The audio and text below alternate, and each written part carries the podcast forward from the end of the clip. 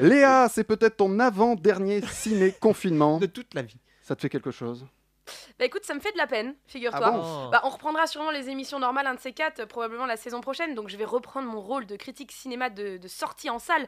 Mais c'est vrai que j'ai beaucoup aimé euh, partager mes coups de cœur et mes propres frissons et ma DVD tech avec, euh, avec ceux qui le voulaient bien. Et je me suis rendu compte que bah, j'aimais bien ça. Mais l'un n'empêche pas l'autre, moi j'ai envie de dire, pour le pas futur. C'est pas faux. Et et je suis sûr que ça va manquer à, à tous nos auditeurs. Alors, t'as un Euh. thème à nous proposer aujourd'hui? Oui, euh, j'ai décidé de m'attarder sur les biopics. Alors, Ah, peut-être qu'il faut rappeler ce que c'est un biopic. Alors, euh, un biopic, c'est l'équivalent du- d'une biographie euh, littéraire, mais au cinéma. Euh, bio de biographie et Oui. pic de picture, I guess. Enfin, je, je pense. Vous googliserez parce qu'en vrai, je, je ne sais, je ne sais pas. rien à voir avec les chocs à pic, on est Je, je pense que ça n'a pas de rapport, non. Et paf, ça fait un, un biopic. Alors, pourquoi avoir choisi ce thème, Léa? Et bah, pourquoi ce, ce thème? Parce que la vie des autres est souvent plus intéressante que la nôtre et que, parce qu'il y, a- il y a des grands hommes dont on doit parler. Et, et, euh, non, il n'y a pas de femmes dans mon ciné-confinement biopic. Non pas qu'il n'y ait pas eu de grandes femmes, mais il n'y a pas eu de grands films sur elles. Je me remets à peine de La Môme et de Dalida. Ah, C'était violent, Dalida, quand même. hein. Très violent. Alors, on part sur, euh, sur des chanteurs? Euh, exactement, euh, Thibaut. On va partir euh, sur un chanteur. On va partir sur Clo-Clo. Ah. Parce qu'en plus d'être le meilleur biopic du monde, c'est un des meilleurs films français jamais réalisés. Tout est impeccable dans ce Vie et mort de Claude François. S'attaquer à un chanteur culte, que dis-je, une icône, il fallait oser.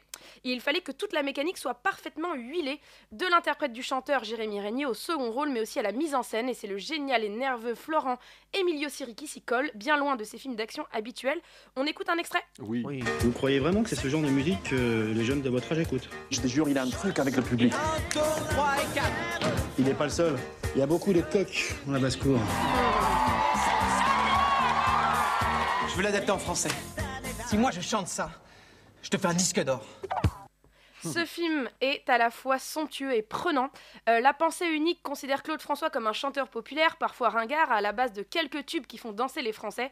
Mais grâce à ce biopic, on découvre l'homme derrière le chanteur. On découvre les fêlures derrière les paillettes, les traumatismes derrière les femmes, le travail acharné derrière les pas de danse, le perfectionnisme jusqu'à s'en rendre malade. Qu'on aime Claude François ou pas n'est absolument pas le sujet. Le personnage est d'ailleurs bien malmené et filmé clairement comme un anti-héros. Ce qu'il faut, c'est aimer les belles histoires, les tripes, les images sublimes et l'émotion. Et si on aime tout ça, on passera un moment divin devant Clo-Clo. Ensuite, encore un chanteur? Un politique, euh, et il ne s'agit pas d'un biopic classique, puisqu'on va s'intéresser qu'à la mort de notre protagoniste, euh, Robert Fitzgerald Kennedy, dit Bobby. Euh, on écoute un extrait. Le prochain président des États-Unis, le sénateur Robert Fitzgerald Kennedy. Our lives on this planet are too short. The work to be done is too great. But we can perhaps remember that those who live with us are our brothers, that they share with us the same short moment of life. Euh, donc euh, un bout en anglais puisqu'il s'agit d'un vrai discours intégré dans le film.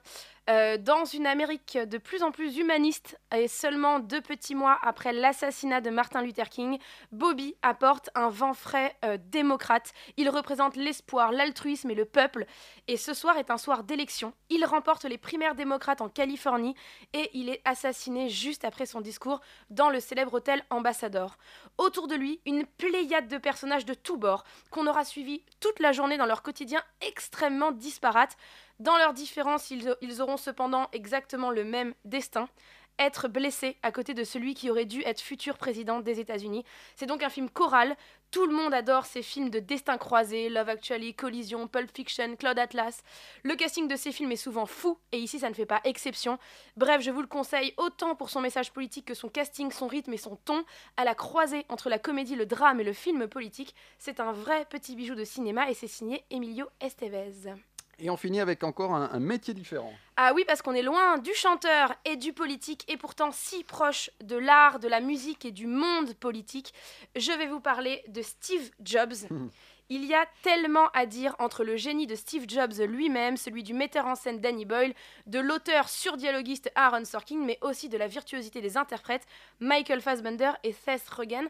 On écoute un dialogue entre ces deux protagonistes. Tu fais quoi? T'es pas ingénieur? T'es pas designer? Tu sais pas enfoncer un clou? Le circuit imprimé, c'est moi. L'interface graphique, on l'a volé. Alors comment ça se fait que dix fois par jour, je vois Steve Jobs est un génie dans le journal? Tu fais quoi au juste? Les musiciens jouent d'un instrument. Moi, je joue de l'orchestre. Exactement, et c'est tout simplement un chef-d'œuvre euh, mené d'une main de maître du début à la fin. Ce n'est pas vraiment un biopic non plus à proprement parler, car on, on on assiste ni à la naissance du génie ni à son décès, mais à son déclin en guise de climax. On fait connaissance avec un homme, un homme qui a décidé d'humaniser les machines. Alors le film passe trop vite et il est impossible de reprendre son souffle avant la scène finale. C'est un film qui parle d'espoir et de futur, et c'est exactement ce qu'est la société Apple, créée par Steve Jobs, donc une constante évolution et des innovations sans jamais se reposer sur ce qui marche. À la fin du film, on est en 1998, le personnage de Steve Jobs nous libère de son emprise manipulatrice, de sa névrose obsessionnelle et de sa quête de la perfection, mais il ne nous quitte pas sans la promesse de mettre 1000 musiques dans nos poches. Défi relevé, parce que moi j'en ai plus de 3000 dans mon iPod maintenant.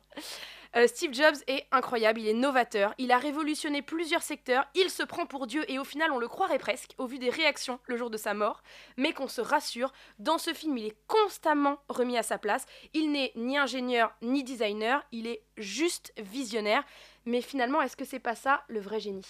C'est vrai. Merci Léa pour ces biopics. Donc biopic, vous l'avez compris, conseillé par Léa. Avec plaisir. Je me demande, est-ce que le biopic de Johnny s'appellera Jojo, tu penses? Ça serait rigolo. Peut-être. C'est Qui, Jojo qui pour jouer Johnny? Qui pour jouer Johnny? Moi, moi, moi. Oh non, d'accord. Qui pour jouer Johnny? Oh bah sa fille, elle lui ressemble comme deux gouttes d'eau. Tu mets un, peu un petit postiche et euh, Mets-toi une petite perruque. Et... voilà, c'est ça. jouer Non mais son, son fils lui ressemble aussi pas C'est mal. vrai, c'est vrai. Mm. Euh, c'est l'heure maintenant des conseils love d'Émilie. Ouais. C'est parti. Bonjour à tous. Aujourd'hui, je voudrais répondre à une question qu'une auditrice m'a posée.